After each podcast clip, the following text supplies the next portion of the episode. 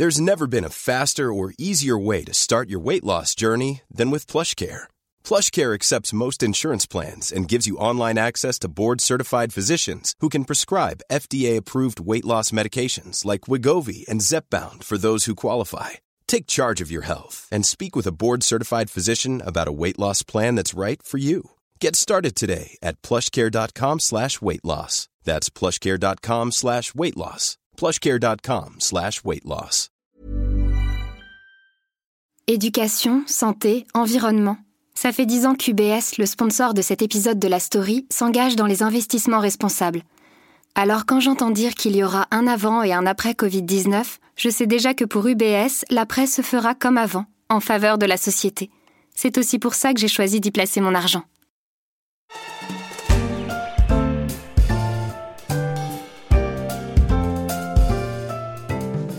C'était il y a trois ans et demi.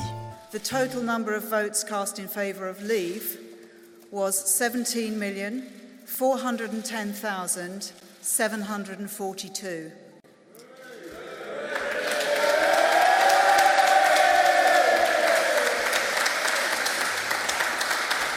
This means that the UK has voted to leave the European Union.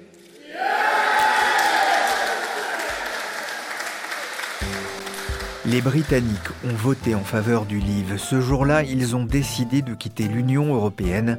Un choc des deux côtés de la Manche.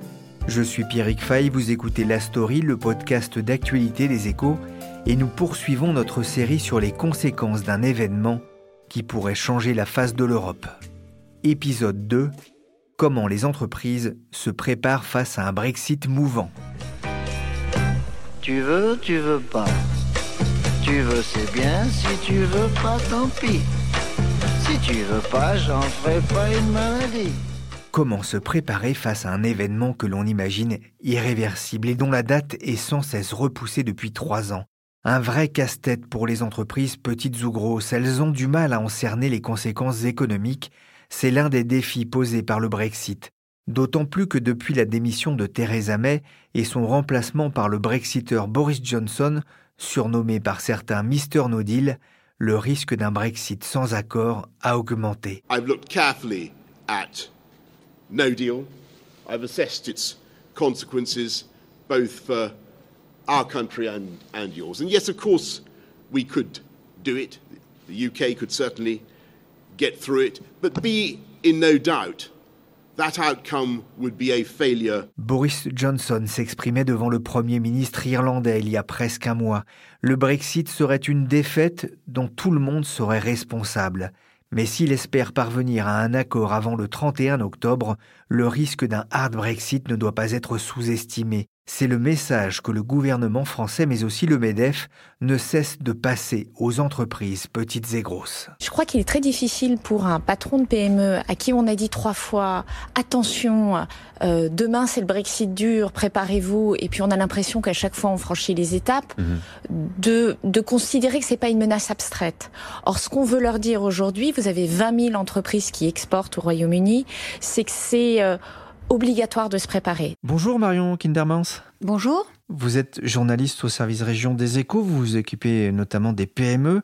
On vient d'entendre Agnès Pannier-Runacher, secrétaire d'État auprès du ministre de l'économie et des finances, c'était sur BFM Business. D'abord, est-ce que les entreprises françaises sont vraiment dans le déni vis-à-vis d'un Brexit dur? Eh bien oui, c'est le problème, c'est qu'en fait les entreprises, et notamment les PME, hein, elles se sont un peu refroidies avec ces multiples rebondissements, cette menace d'un Brexit qui vient, qui repart, euh, finalement est-ce que ça va se faire ou pas? Et du coup, euh, d'après le gouvernement en tout cas, elles ont euh, un peu baissé la garde. Et beaucoup se disent, bah, finalement, peut-être que le Brexit, c'est plus lointain que ce qu'on pense. Or, ce n'est pas du tout le cas. Ça veut dire qu'il y a un manque de préparation aujourd'hui? En tout cas, c'est ce que relève euh, à la fois le patronat, les fédérations professionnelles et, le gouvernement, et la Commission européenne également. hein. C'est qu'en fait, les grands groupes, globalement, sont assez capables de, résister à ce choc que serait un hard Brexit ou un Brexit dur. Mais en revanche, les PME, elles, sont mal équipées. Elles n'ont pas assez anticipé et elles risquent effectivement de se retrouver un peu plongées dans le chaos. Comment les autorités font-elles justement pour les sensibiliser, euh, ces PME moins armées que les grands groupes face à un défi qui n'est jamais vu en fait Oui, oui, c'est complètement inédit parce que ça veut dire que le 31 octobre, si euh, le Brexit dur euh, se réalise, au 1er novembre, ces PME qui échangent avec le Royaume-Uni, qui exportent leurs produits, vont se retrouver face à une frontière qui n'existait pas auparavant. Et le Royaume-Uni sera considéré comme un pays tiers avec lequel aucun accord commercial n'a été conclu ou passé. Et du coup, euh, ça va être très très compliqué pour les PME qui n'auront pas anticipé, notamment au niveau du, passage des marchandises. Alors comment euh, le gouvernement fait justement pour les sensibiliser? On voit bien que ces derniers temps, euh, ils ont vraiment sonné l'alerte. Le MEDEF notamment, qui a organisé un grand colloque le 26 septembre. le gouvernement qui refait un tour dans les régions avec les services des douanes ils avaient déjà fait un grand, grand raout au mois de mars dernier. Et euh, là, ils remettent le couvert, si je puis dire, en relançant les 20 000 euh, entreprises qui sont les plus menacées, parce que c'est celles qui exportent le plus, voire quasi exclusivement avec le Royaume-Uni. Donc, il y a des envois de mails fléchés sur ces entreprises. Il y a un guide qui a été édité par euh, la Direction générale des entreprises, qui est à Bercy. Il y a des diagnostics réalisés à la demande pour les PME qui le demandent, un accompagnement personnalisé, et puis on remue, on sollicite, on mobilise tous les réseaux que sont les chambres de commerce, France Business et les chambres d'artisanat. Il y a aussi une volonté de simplifier euh, les formalités? Oui, bien sûr. Alors la grande demande, la principale demande, si je puis dire, qui leur est faite pour les aider, hein, les PME, c'est surtout d'anticiper les formalités de douane. Et l'idée est de dématérialiser le passage euh, de la frontière grâce à euh, ce que le gouvernement a mis en place, qui s'appelle la frontière intelligente. Le fonctionnement, c'est en fait un code barre qui sera identifié à l'avance et les camions qui auront anticipé ces démarches pourront passer dans, deux files prioritaires et ceux qui ne l'auront pas fait, eh ben, ils devront s'arrêter et on risque vraiment les embouteillages. Pour les entreprises, il n'y aura pas que les formalités, il y a aussi toutes les normes qu'il faudra revoir c'est ce qu'on anticipe, effectivement, c'est qu'il faudra euh, revoir euh, toutes ces certifications, ces contrats, notamment euh, ce qui auparavant pouvait passer sans contrôle ne le pourra plus. Là, je pense au contrôle sanitaire, notamment, et vétérinaire. Il y aura aussi des certifications supplémentaires à demander parce que le Royaume-Uni va mettre en place des certifications qui lui sont propres. Tout ça est un peu le flou aujourd'hui, hein, mais on sait très bien que effectivement les choses seront beaucoup plus compliquées en termes administratifs, ça c'est sûr. Le défi du Brexit peut aussi être financier. C'est un coût euh, pour les entreprises, un choc potentiel. Que peut faire l'État pour leur venir en aide Alors écoutez, c'est vrai que le choc va être, euh, je pense, euh, une des choses les plus importantes. Hein, c'est surtout les frais de douane, puisque les entreprises, on ne sait pas encore quel sera le montant. Mais euh, les entreprises vont devoir payer des frais de douane pour passer au Royaume-Uni, comme elles payent des frais de douane pour exporter au Japon, en Argentine, au Brésil, etc. Après, on peut estimer aussi des frais de conseil, de cabinet conseil pour refaire ses contrats, pour vérifier les clauses juridiques. Et puis, ça c'est Agnès euh, Pannier-Runacher qui l'a bien euh, spécifié, il y aura un, fonds d'aide pour les entreprises comme il l'a été pour les Gilets jaunes. Et ce sera euh, principalement des, reports en fait de taxes fiscales et sociales. Voilà. Le temps de se, remettre d'aplomb. Hein. Le temps de se remettre d'aplomb. Une aide à la trésorerie. Voilà. Une aide à la trésorerie d'entreprises en difficulté. Quels sont les secteurs ou les régions justement les plus menacées par un Brexit? On, a une idée? Alors, en toute logique, c'est principalement les régions qui sont situées le plus près de la frontière. C'est là où les entreprises, euh, évidemment, sont le plus en contact euh, avec euh, Outre-Manche. On peut citer les Hauts-de-France, la Normandie, le Grand Est, l'Île-de-France, notamment le président de la région Normandie, hein, d'ailleurs Hervé Morin, qui réagit beaucoup, beaucoup là-dessus en, en essayant d'alerter son tissu de PME. Et pour les secteurs, euh, ce sont les secteurs qui exportent les plus gros volumes euh, outre-Manche. Euh, donc l'agroalimentaire, l'automobile ou l'aéronautique qui sont principaux exportateurs. Il ne faut pas se raconter d'histoire. On a beau avoir anticipé, on a, on a beau avoir construit des flux, il est évident qu'il faut que l'ensemble des acteurs économiques, notamment britanniques, intègrent l'ensemble des processus administratifs et douaniers qu'impose euh, le retour aux frontières. Euh, et ça, euh, très clairement, ça créera du désordre dans l'automobile, dans l'aéronautique, dans la pharmacie, bref, dans tous les secteurs où il y avait des échanges quotidiens entre le Royaume-Uni et, et, la France et l'Europe. Du désordre, c'est l'avertissement d'Hervé Morin sur BFM Business aux entreprises de sa région. Et il ne reste plus qu'un mois pour se préparer au pire.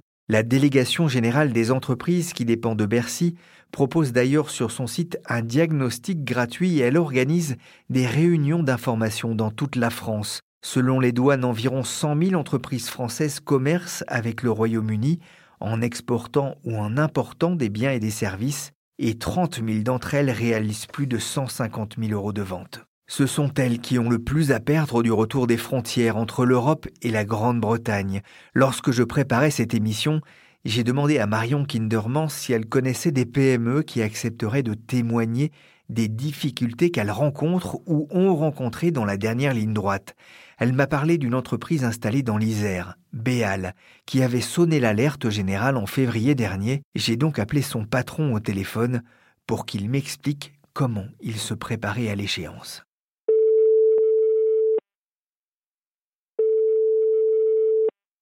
Établissement Béal, bonjour. Oui, bonjour, euh, Pierrick Fay aux échos. J'aurais voulu parler à Frédéric Béal. Ah, les échos, très bien, ne quittez pas, s'il vous plaît.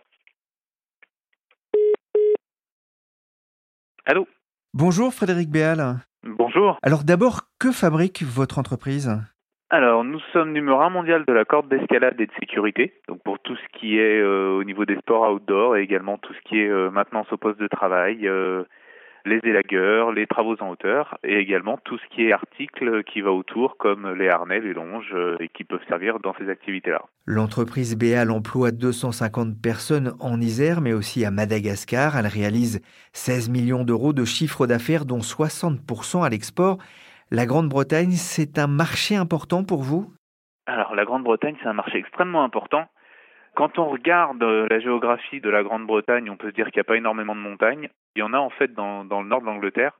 Mais surtout, la Grande-Bretagne s'est développée autour du marché de l'industrie, ce qu'on appelle l'Europe Access, puisque c'est une des références mondiales pour l'établissement des recommandations de la sécurité euh, dans les travaux en hauteur. Et c'est notamment également un énorme marché pour tout ce qui est euh, sécurité sur les plateformes pétrolières. En février dernier, vous aviez alerté les pouvoirs publics et la presse sur les risques d'un Brexit dur. Pourquoi? Absolument. Alors nous, notre problème, il était un peu particulier. En début d'année, on a tiré la sonnette d'alarme parce qu'en fait, nous avions un organisme certificateur qui était situé en Angleterre. Si vous voulez, en fait, pour tous les produits qui doivent répondre à une conformité européenne, on impose ce qu'on appelle un CE.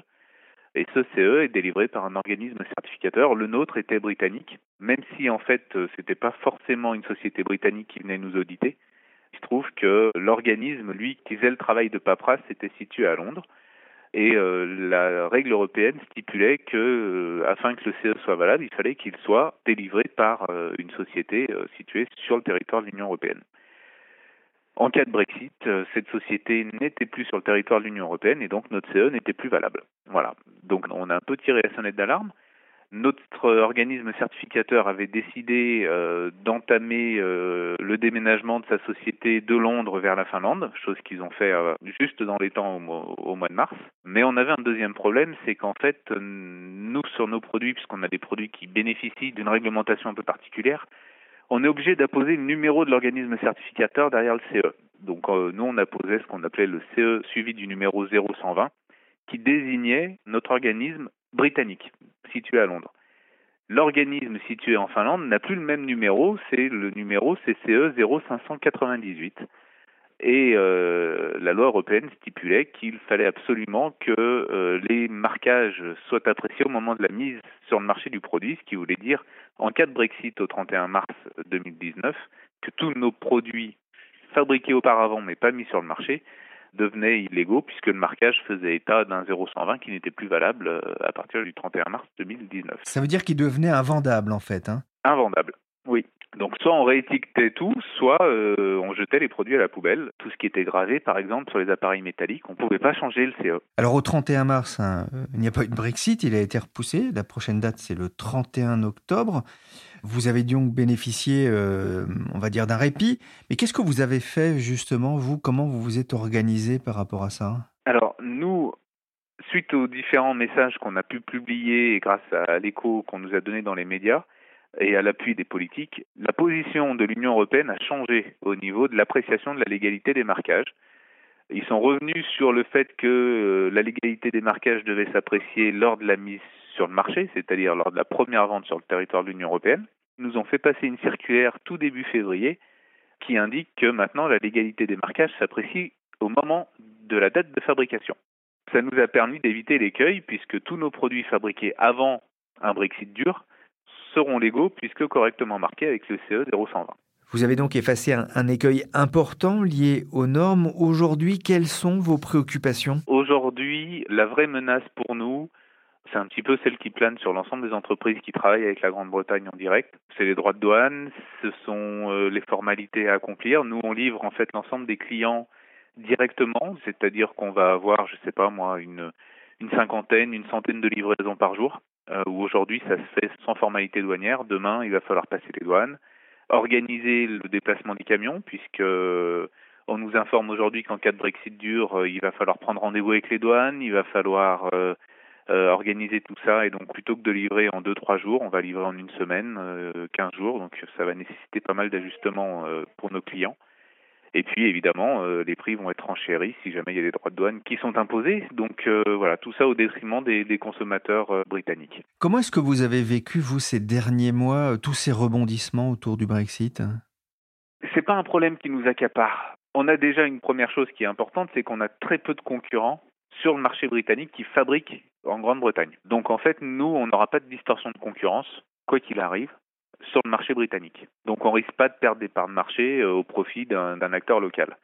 Ça, c'est un premier point qui est plutôt rassurant pour nous. Je pense que ceux qui ont été le plus impactés, très honnêtement, sont plutôt au contraire les entreprises britanniques qui exportent sur l'Union européenne. Eux, ils ont été extrêmement marqués. Moi, j'ai beaucoup de contacts là-bas qui m'ont dit que ben, ils étaient obligés de monter euh, des infrastructures euh, sur le territoire de l'Union européenne pour pouvoir euh, importer leurs produits et, et, pouvoir les distribuer correctement. On se pose des questions sur les évolutions de prix, mais en même temps, on s'engage pas spécifiquement dessus. On se pose évidemment des questions sur euh, le cours de la livre sterling, mais s'il faut ajuster, on ajustera, hein, et puis c'est comme ça. Le gouvernement euh, et le MEDEF sont inquiétés récemment sur le fait que bah, les entreprises françaises, et notamment les PME, n'étaient pas forcément bien préparées. Vous vous estimez bien préparé malgré tout? Moi aujourd'hui, je m'estime bien préparé, oui. Si ce n'est les problèmes de transport, mais ça, encore une fois, avec nos transitaires, on va trouver des solutions. Mais je suis assez d'accord sur l'analyse euh, du gouvernement et du MEDEF euh, qui disent que les entreprises n'étaient pas prêtes. La preuve, c'est que nous n'étions pas les seuls avec notre problème de CE. D'autres entreprises étaient concernées et personne n'en avait pris conscience. Je vais même aller plus loin. Une fois qu'on a obtenu ce changement de la part de l'Union européenne, j'ai euh, quelques concurrents britanniques, pas forcément concurrents sur le même produit, mais en tout cas qui sont sur le même domaine d'activité que nous, qui m'ont appelé, qui m'ont remercié en me disant qu'ils n'avaient pas pris conscience de cet écueil-là.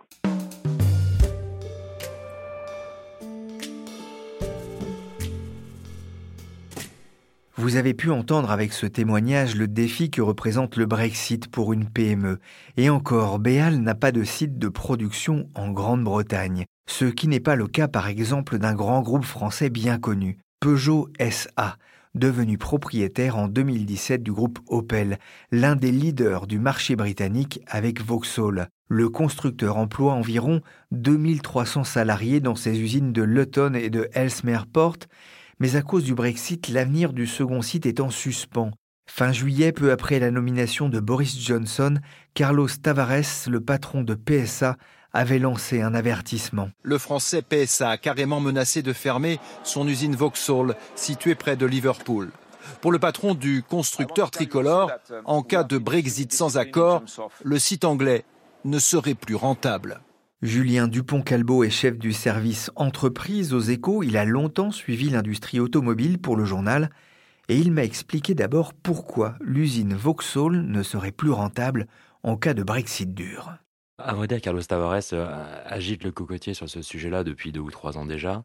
C'est pas tant une question de, retour des taxes, euh, puisque en fait, si le hard Brexit a lieu pour l'automobile, ça signifie le retour aux droits de douane de l'OMC. Donc c'est à peu près 3-4% pour euh, les, euh, les, pièces et 10% pour les voitures dans les deux sens. C'est pas tant cette question de taxes que de problèmes logistiques et administratifs, puisqu'en en fait, il faut bien savoir que PSA a deux petites usines Vauxhall en Angleterre. C'est vraiment des petites usines, mais il y a quand même 700 camions par jour qui passent la Manche que pour PSA. Donc c'est quand même un volume assez énorme de camions. Et en fait, la moindre petite goutte peut enrayer la machine. et créer des vrais problèmes logistiques parce qu'il faut savoir que l'industrie automobile c'est du juste à temps donc le, les limites les pièces sont commandées à, la minute. C'est-à-dire qu'on peut se retrouver avec une usine qui marche plus quoi. Bah, le risque effectivement c'est de retrouver une usine qui est à l'arrêt et euh, les arrêts d'une ligne pour un constructeur automobile c'est vraiment la catastrophe. Ça coûte très cher, ça coûte très très cher. Comment est-ce que Peugeot se prépare justement face à cette incertitude?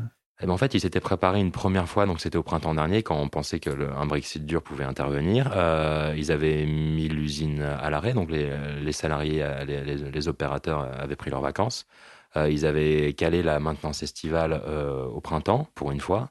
L'autre moyen de se préparer à un Brexit dur aussi pour un constructeur automobile, pour PSA et pour les autres, justement, c'est d'augmenter les stocks de pièces qu'on a à proximité des usines. Donc ça coûte cher parce que des entrepôts et utiliser des entrepôts, ça coûte cher, mais en tout cas, c'est un mal nécessaire. Et sauf qu'en fait, le Brexit dur n'a pas eu lieu et le Brexit tout court n'a pas eu lieu non plus. Donc on était reparti pour une phase de négociation. Peugeot a, jeté son dévolu sur Opel et, et Vauxhall un an après le vote favorable au Brexit. C'était un pari.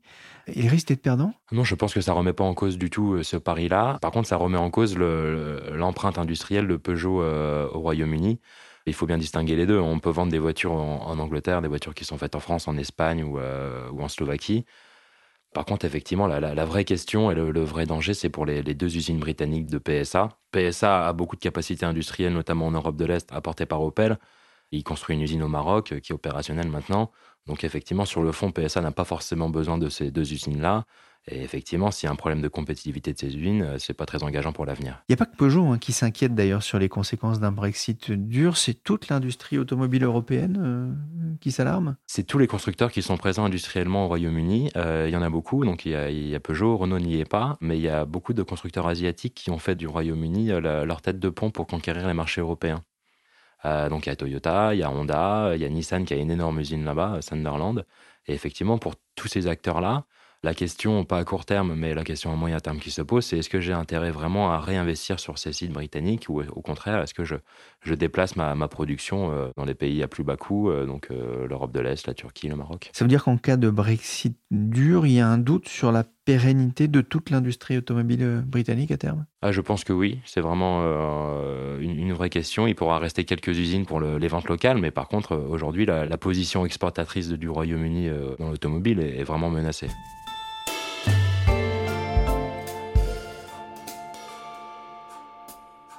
Merci Julien, on a compris pour l'industrie automobile européenne en Grande-Bretagne, gare à la sortie de route.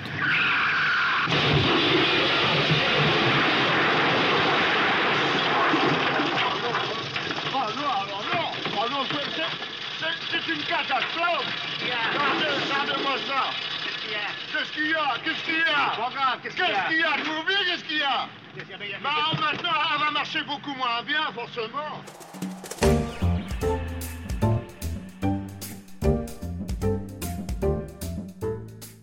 La story, le podcast d'actualité des échos, c'est fini pour aujourd'hui. Merci à Julien Dupont-Calbo et Marion Kindermans des échos. Et merci à Frédéric Béal pour ce retour d'expérience. L'émission a été réalisée par Adèle Itel, chargée de production et d'édition Michel Varnet. Tous les podcasts des échos sont disponibles sur les plateformes de streaming et de téléchargement. Si le thème du Brexit vous intéresse, vous trouverez notamment les portraits de Boris Johnson et de Dominique Cummings. L'actualité du Brexit, c'est aussi tous les jours dans le journal Les Échos et sur leséchos.fr.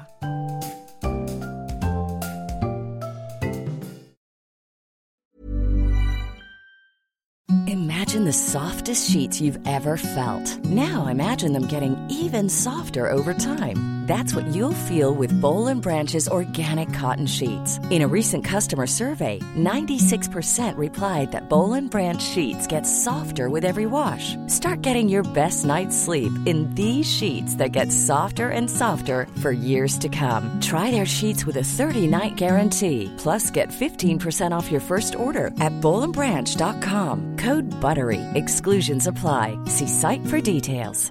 Planning for your next trip? Elevate your travel style with Quince. Quince has all the jet setting essentials you'll want for your next getaway, like European linen, premium luggage options, buttery soft Italian leather bags, and so much more. And is all priced at 50 to 80% less than similar brands. Plus, Quince only works with factories that use safe and ethical manufacturing practices. Pack your bags with high-quality essentials you'll be wearing for vacations to come with Quince. Go to quince.com/pack for free shipping and 365-day returns.